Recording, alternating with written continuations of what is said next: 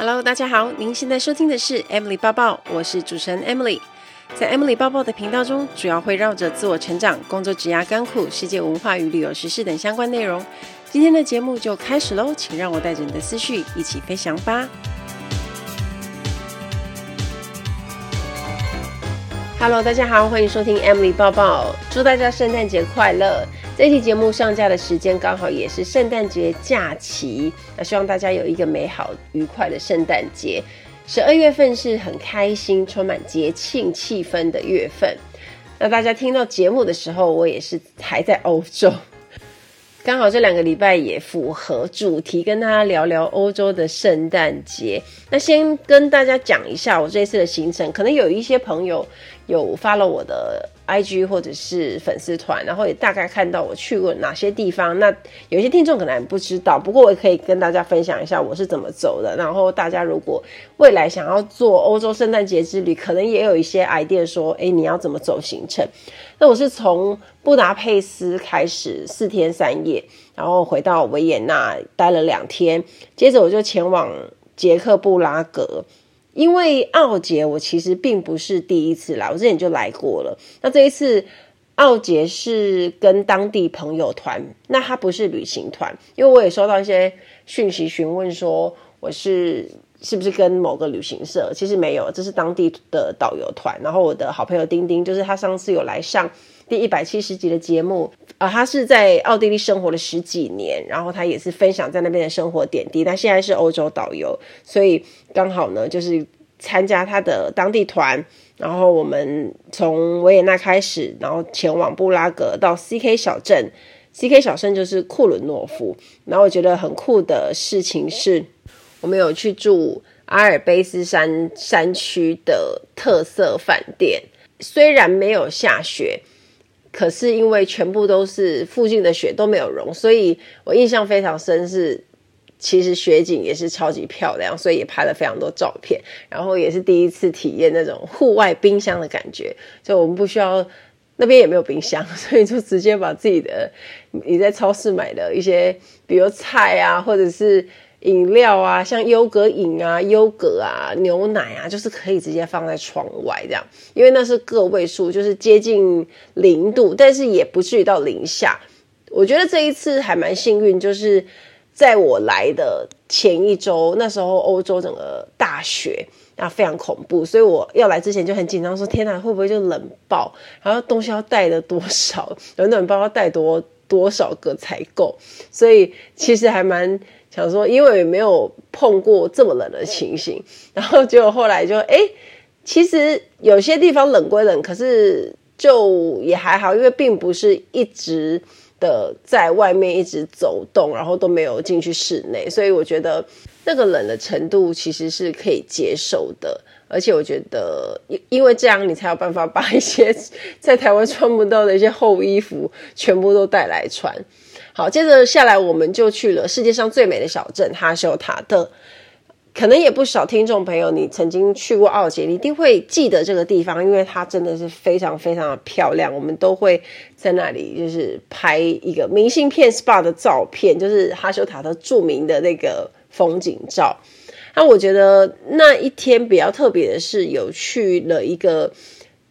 Christine 他自己的私房景点，然后我们要走半个小时的雪路，那个地方真的蛮冷的，因为全部都是雪，然后地上又滑，所以我们走又要很小心。然后走进去，我想说，诶，是有多漂亮？就是我半个小时进去，然后就是也很冻啊，然后在那边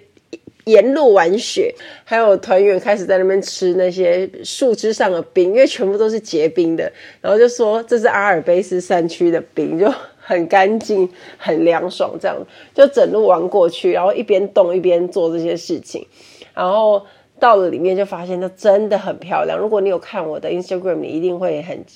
惊讶，说天哪，这也太美了吧！没错，那就是人间仙境。那如果详细的一些影片介绍，我会放在之后的 YouTube 的长片，或者是我也会做一些可能系列的短影音，然后看怎么样剪辑，我觉得精彩就会跟大家分享。再来就是有一个新的景点是我自己也没去过，就是国王湖。那国王湖在奥地利萨尔兹堡以南的德国阿尔卑斯山区内，那边呢，水也是超清澈、超美的。那因为要搭船过去，那那一天又刚好下雨，所以又开始进入了很冷的那种湿冷的状态。那我们就一群人就要坐那个船，然后欣赏国王湖的美景，然后到了那里面去看红洋葱教堂。那因为它就是长得像红洋葱。那里面其实就是只是拍照，然后看湖景，那就是看那个教堂，还有旁边有一间吃国王鳟鱼餐。那鳟鱼的话，可能有一些人会在哈修塔特那边已经是吃过了，可是。大家知道那个鱒鱼是真的很新鲜，而且很好吃。在哈修塔特吃的那个是真的很大一尾，然后肉又很多，所以你是当主食，它配一些马铃薯，你就是可以吃得很饱。那在国王湖那边也是。那当然除了鱒鱼，你不想吃鱼，还是会有其他的选项啦，就是可能有一些面啊，意大利面啊，或者是哦，比如匈牙利的牛肉汤啊，奥地利的美食也会在那边找到这样子。那那那一天的行程，我觉得有一个地方很有特色，就是在坐湖的时候，除了有导览，他会告诉我们说哦，光湖的一些特色啊。开到一半的时候啊，就是那个导览的人员就问我们说：“哎，你们想不想听那个山谷的回音？”然后我们就说很想，然后就那个船长就会准备一支自己的喇叭，然后在山谷里面吹给大家听，然后。那个状况下是大家都非常安静，因为才听得到回音嘛，所以他就吹了简单的一些喇叭的歌曲，然后就会听到那个回音，就非常非常清澈的声音，所以我觉得很特别。就喜欢的话就给他小费，这样子就还蛮有趣的。不过比较可惜的是那一天刚好整天都在飘雨，就这样小小滴的。这次刚好碰到几个地方都是下雨，从布达佩斯、维也纳也有下，国王湖有下。再到萨尔兹堡，然后再到维也纳又下这样子，不过还是有碰到晴天的，我蛮开心的。其实下雨跟下雪一样麻烦，只不过下雪会比较美而已，就是大家可以至少拍拍美景。但我们整体的行程在最后一天，我们到了，也不是最后一天，倒数两天，我们到欧洲最美小镇之称，就是他们欧洲人觉得这是最美小镇，叫做阿尔巴，阿尔巴。应该是这样，德文应该是这样念，A L P B A C H。那这个小镇其实也是在阿尔卑斯山区那边。那我们这次住那里，就我觉得印象蛮深的，因为我们住比较类似像民宿的感觉。那之所以 Christine 要让我们在那里住，就是因为要让我们看那边的美景啊。然后就是体验那种当地住宿的感觉。那我觉得山区里的那些房子，因为它都是木造的，因为好像有规定，他们一定要用木造，然后符合当地的规格去盖房子，所以那边的房子其实都有一致性。然后加上山区的雪景一路都很漂亮。那即使我们没有碰到下雪。可是看了雪景也是蛮多的，所以也是拍了很多的雪景照。我觉得住那一天还蛮酷的，就是我们还有玩雪橇，就我的团友还帮我拉这样子，然后我还在雪那边这样滑，我觉得好好笑哦。那当天早上好像有微微飘一点点雪，但是因为很细很细，就是飘一下就没有，那还是有一点下雨的天气这样子。那我觉得那个小镇我印象还蛮深的。我觉得有机会的话，会愿意再去住个一两天的地方。那就是整个阿尔卑斯山区，我觉得那边的美景，其实即使你不干嘛，你就在上面就是休息啊，然后欣赏那个风景，我觉得就也很舒服。这样，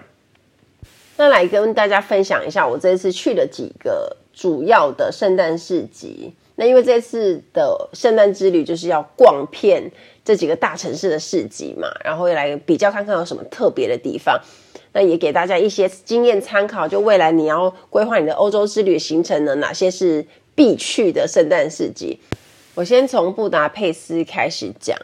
那布达佩斯是因为是我第一个去的城市嘛，然后那时候就是非常兴奋。我觉得那个圣诞市集是比较大家可以想象得到，或者是你如果曾经到过欧洲，然后也体验过那种氛围，那它是一般的圣诞市集，虽然没有盛大，但也是蛮温馨可爱的市集。然后呃，比较多能够找到的是他们当地的美食，例如像 Langos 啊，就是那种很像厚的厚板葱油饼，然后上面可能撒 cheese 啊，或者是撒。做一些咸的，呃，匈牙利牛肉口味啊，或者是哦香肠啊，其他的口味。特色就是他们的餐点就是非常大份，像我之前逛那种巴黎的圣诞市集，我会觉得，哎，像是特色小吃可能就小小份一个。或者是就一个人可以吃完的分量，可是到了布达佩斯，我觉得天哪，真的颠覆我的想象。我想说这个怎么吃啊？然后我跟 Christine 两个连一份 Langos 这种大的那种饼，我们都吃不完，所以我就觉得说天哪，就是你只能逛一摊，然后就是吃吃一项就结束了整个圣诞市集的小吃之旅，就觉得哇。好饱哦，那就是那边的特色，因为我觉得那里的消费相对跟台湾是比较接近的，然后呃没有那么的贵，然后吃东西其实是 CP 值非常高的。那那个是我第一次喝无酒精的热红酒，我觉得还蛮好喝，它就喝起来有点果汁的感觉。酒的我也有喝，然后就是两种不同口味我都有喝，这样。那我觉得那就是，如果你到了布达佩斯，当然就一定要去逛，而且它刚好是在他们的教堂那里，所以其实是景色也是非常漂亮。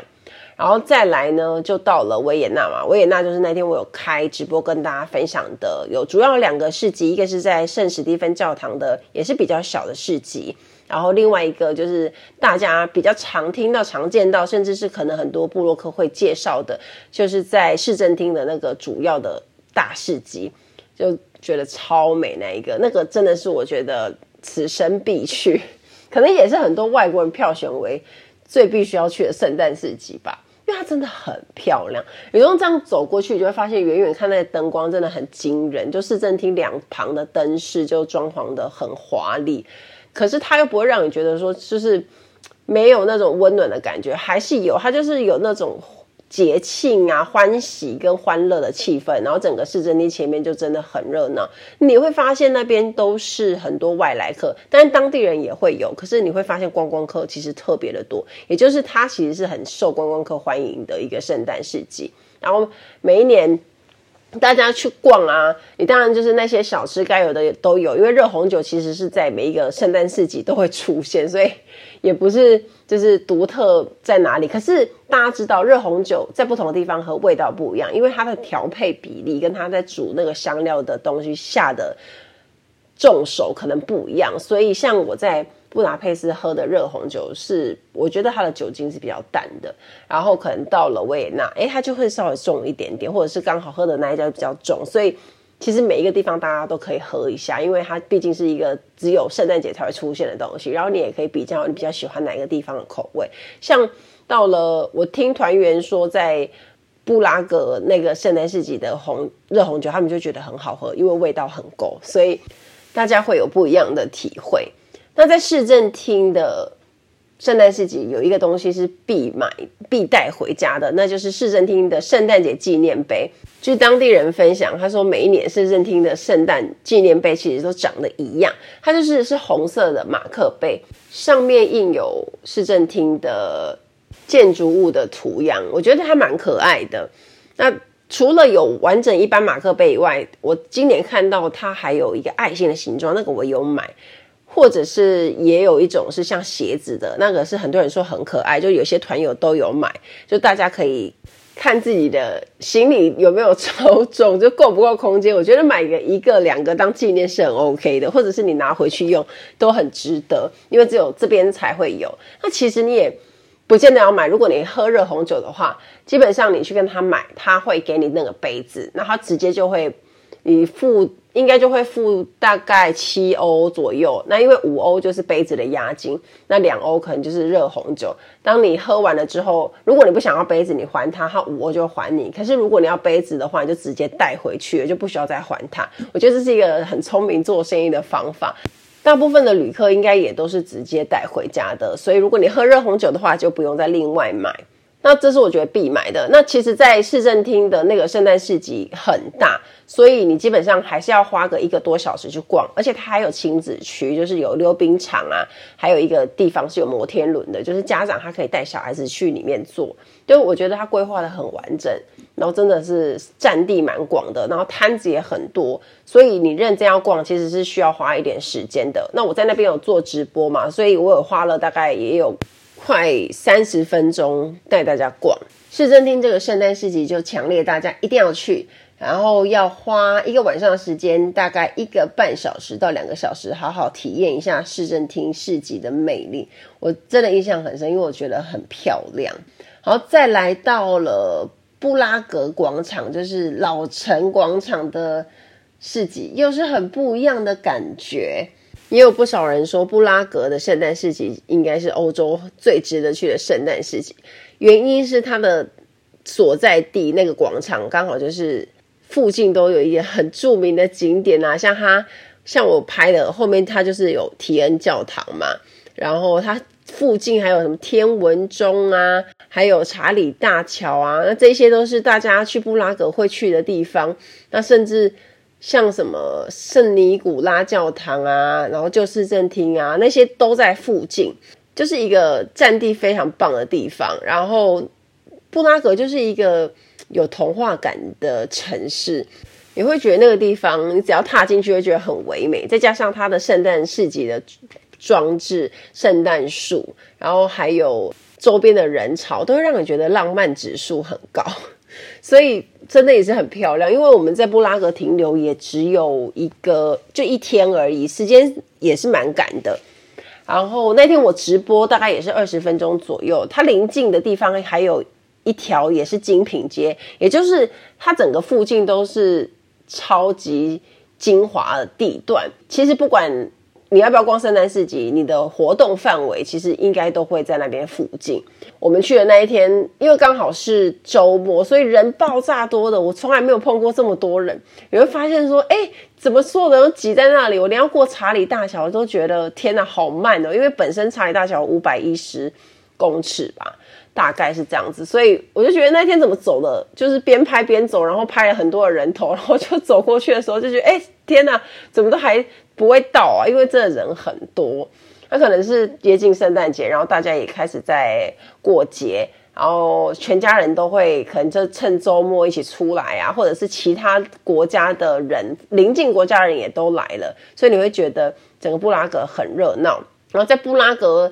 圣诞市集里，其实我没有吃太多东西，因为我们有先吃饭，所以在圣诞市集里其实没有太饿，所以我就吃了一个。有点像是那种鸡肉串卷，然后它有鸡肉，然后还有一些蔬菜，就是洋葱啊、甜椒那一种的。然后因为我在限动有 po，就是欧洲人什么东西都要加面包，然后它像那个鸡肉串啊、香肠，因为香肠加面包大家一定很常见嘛，因为那个一定是会不难吃，就是它是会好吃的。但是因为我们已经吃了很多天香肠，就偶尔吃一下就很不错，可是一直吃的话就还好，所以我那时候就是选说我要吃。鸡肉串，然后就跟他说我不想要面包，可是他说说不行，一定要面包。就说哦，好吧。可是我后来还是没有吃面包，因为吃下去就很饱啊。那个他们的分量也是很大，就是一条这样子鸡肉串。如果你你是很饿的话，当然搭配面包其实一个就饱了。可是如果你是吃点心的话，这样对你来说就会有点太多。然后你还可以买烟囱卷吃，因为在布拉格就一定要吃烟囱卷嘛。各有喜好，有些人觉得原味就很好吃，有些人觉得应该还要加鲜奶油啊，加一些冰淇淋才好吃。我其实都有吃过，我觉得都很好吃。可是问题就在于 一个人很难吃完一整个，所以 我不是一个很会吃甜的人。而原味的我一个人也吃不完，除非我很饿。但因为我不拿手，所以我觉得我大概就是半个就差不多。所以我觉得如果你要吃洋葱卷，而、啊、不是洋葱卷，是烟囱卷。你你就要找你的同伴跟你 share，他就是一两个人 share 一个，我觉得是刚好。那鲜奶油更不用讲，因为里面就是加奶油啊，加比如说巧克力酱啊、草莓这一些，就是更丰富了。那可是如果你是一个蚂蚁人的话，我觉得你应该会非常非常喜欢。然后刚好冬天其实四点多就会开始黄昏天黑。那我们就刚好看到布拉格老城广场的夜景，我真的觉得超感动的。虽然之前去过，可是这一次再去，完全是一个刷新那个印象。以前就觉得它很美，你可能看到那个天文钟啊、老城广场的体验教堂啊，再加上白马，你就已经觉得哇天呐，布拉格广场已经是美呆了。可是当你这一次再看到圣诞节的整个装饰，然后再加上它整个氛围，你会觉得什么又提升了一个层次的美，你就觉得哦天呐，太漂亮了！而且那一天刚好我有碰到一位粉丝，那他有过来跟我拍照，他刚好是参加台湾的旅行团，他就有拍到一张是粉紫色的一个夕阳照片。天呐，这不就是很梦幻吗？这就只有布拉格才会出现的场景啊！然后我一个好朋友马龙还说：“哎，你有没有觉得有布的布鲁塞尔啊、布拉格啊这些都很漂亮？” 好像仔细一想，好像就是这样子。那我觉得布拉格这个城市，就是你去过，你还会想要再去的。那去多次，都好像会觉得，嗯，还是会有一种很。不一样的感受的城市，所以我个人是很喜欢，也很推荐大家一定要去布拉格的圣诞市集。那来到最后一个圣诞市集，要推荐大家的是在萨尔兹堡的近郊，不是萨尔兹堡那个地方的圣诞市集哦，而是它近郊一个在海布伦宫前面的一个圣诞市集。那那个市集其实不太有观光客去，可能有，但是不多。那我们会知道这市集是因为。在地人 Christine 带我们去的，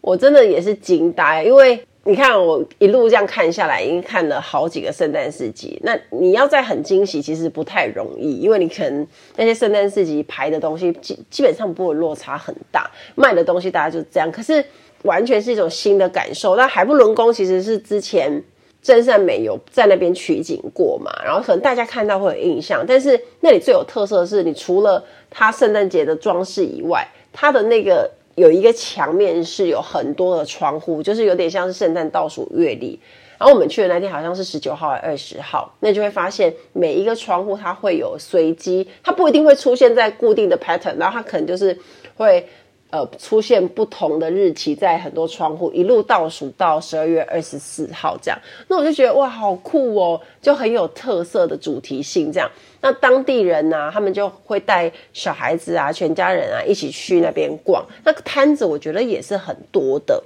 然后它的装饰风格稍微不同，因为它的圣诞树很多，它就是整个都是圣诞树，然后它上面挂的除了灯饰以外，还有很多红色的装饰球。红色呢，其实当然是节庆感很浓，再加上它有很温馨的感觉，所以它的氛围是很强烈的，就是那种家庭幸福感的氛围。所以我觉得，哇塞，好棒哦，就是很温暖啊！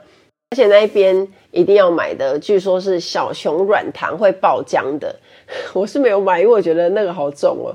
一包好像就半公斤的，可是是真的很好吃。我去试吃，它就是小熊软糖，吃过或是看过。那里面你咬了之后，它会有一些果汁，就是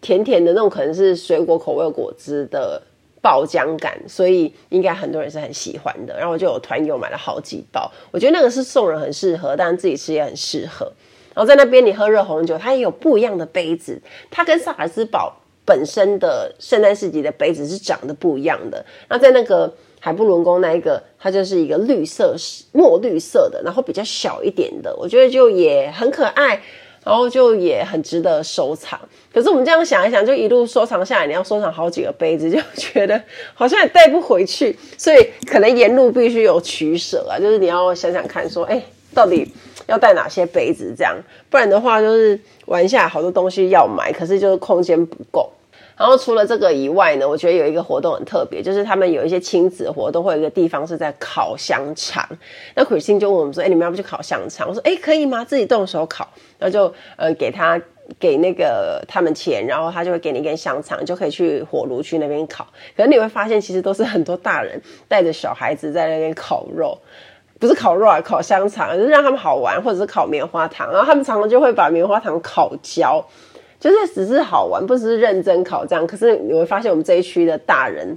就是在那边很认真的烤，然后一边烤一边吃。就它本身应该是熟的香肠，可是你就是烤一下，然后让它有点焦焦的，然后香肠旁边会这样子裂开嘛，然后就是咬一下，然后再继续烤。我觉得很好玩。然后天气冷冷的，然后坐在火炉那里又很有氛围，然后大家围在一起玩。我觉得那个画面我也是印象蛮深刻的，所以我觉得。到了当地，就是该体验一下他们独有的一些活动嘛。那 Christine 她就是萨尔兹堡住在那边住很久，但也是十几年，所以那边附近她说她每年都会去。然后他就觉得他很喜欢这个圣诞市集，他觉得甚至是比萨尔兹堡本身那个还要漂亮，所以他极力推荐我们他的私房景点，所以我们也觉得印象很深。我个人也是蛮喜欢的，你要我再去一次，我也是愿意的。他的摊子是真的也还蛮多的，那你会发现很多圣诞市集他们会，当然除了卖吃吃喝喝的东西，也会卖很多圣诞节装饰品，就是你们可以挂在圣诞树上的。所以如果你有机会在可能十一月底、十二月初来啊，或者是像我一样在十二月中，那你还有机会去装饰你的圣诞树的话，你就是可以买一些回去，因为那那东西有可能在台湾是买不到的。那你会发现，其实欧洲人他们真的很注重圣诞节，因为他们花了好多的时间，跟他们卖的东西全部都是绕着这些东西。那在圣诞市集里面呢，那些装饰品都很华丽，然后很多种，所以也是眼花缭乱的。我觉得这是我印象蛮深刻的部分。所以呢，在海布隆宫的这个圣诞市集也是极力推荐大家喽。所以四个圣诞市集有不一样的特色。其实我逛了不止四个，可是我就是整理一下，就给大家一个就是最印象深刻，而且是大家最知道的，然后也非常值得去的，然后就可以列入未来大家要到欧洲的时候，在圣诞节这段假期可以好好安排，然后也可以看自己的路线要怎么走。那在这边也跟大家分享一下，就是我有行李箱团购，就一直陆续有在我的现实动态跟粉丝团上面露出，就是我这一次带出来欧洲的二十九寸。Fly Fox 的南特特务箱，南特系列的行李箱，然后它现在是有限时特惠的团购价。那因为它这个的特色就是它可以侧重，所以我在我觉得在旅行当中，就是尤其是在接近尾声的时候，你很怕自己的行李超重嘛，所以你一定要测重。那甚至你在出发前也要测重。那其实它有内件测重，你就可以解决很多的问题。然后它也是非常好推，本身的空箱也不是太重。所以有兴趣跟团的朋友，我就会把行李箱的团购网址放在我的节目资讯栏中哦。每次旅行到了尾声的时候，其实都会特别的舍不得，尤其是长城的那种超过两个礼拜的旅行，你就会想说，嗯，就是整个都已经上了轨道之后，就觉得哎，正渐入佳境啊，然后就觉得好像好像很多地方还可以再去，就哎，快要回家了。那一天。我们的布达佩斯旅伴 Peggy，他就提出了一个想法，说：“哎，未来有机会的话，我们三个再回来布达佩斯住一个月，好不好？”那我觉得这是一个很美好的目标，也给大家有更多努力的动力。离开其实就是为了再回来。那我知道大家曾经去过很多城市，可能某一些城市你会觉得特别有触动，或者你会觉得哇，好有感情哦，很想要再回去看看它。那对我来说，布达佩斯、布拉格跟维也纳就有这样的感觉。那像布拉格跟维也纳是已经来了第二次了嘛？那未来说不定也有机会再来第三次，我也是不反对。就是经过来玩一玩，我都会觉得很值得。那随着再次回访，可能也会再次刷新跟堆叠你对这个城市的记忆跟美好。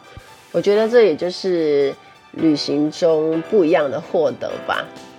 之后还会有更多关于我这次旅行的详细分享，不管是文章还有影片，那请大家想要了解更多资讯，都可以持续 follow 我。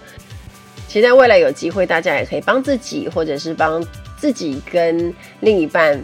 安排一场浪漫然后难忘的欧洲圣诞节之旅。期待大家跟我分享。听完今天的节目，如果有想法和问题，欢迎到我的粉丝团或是 Instagram 找我，只要搜寻空姐宝宝 Emily 就可以找到我。你也可以截图这一集的节目，分享到你的 Instagram 的现实动态上面 tag 我，让我知道你有在收听，也让我知道你对 Emily 报报的看法哦。最后，感谢大家收听这一集的节目，真的非常的感激哦。如果你喜欢今天的节目，也欢迎帮我在 iTunes 评分中留下五颗星的评价哦。我们下一集再见喽，拜拜。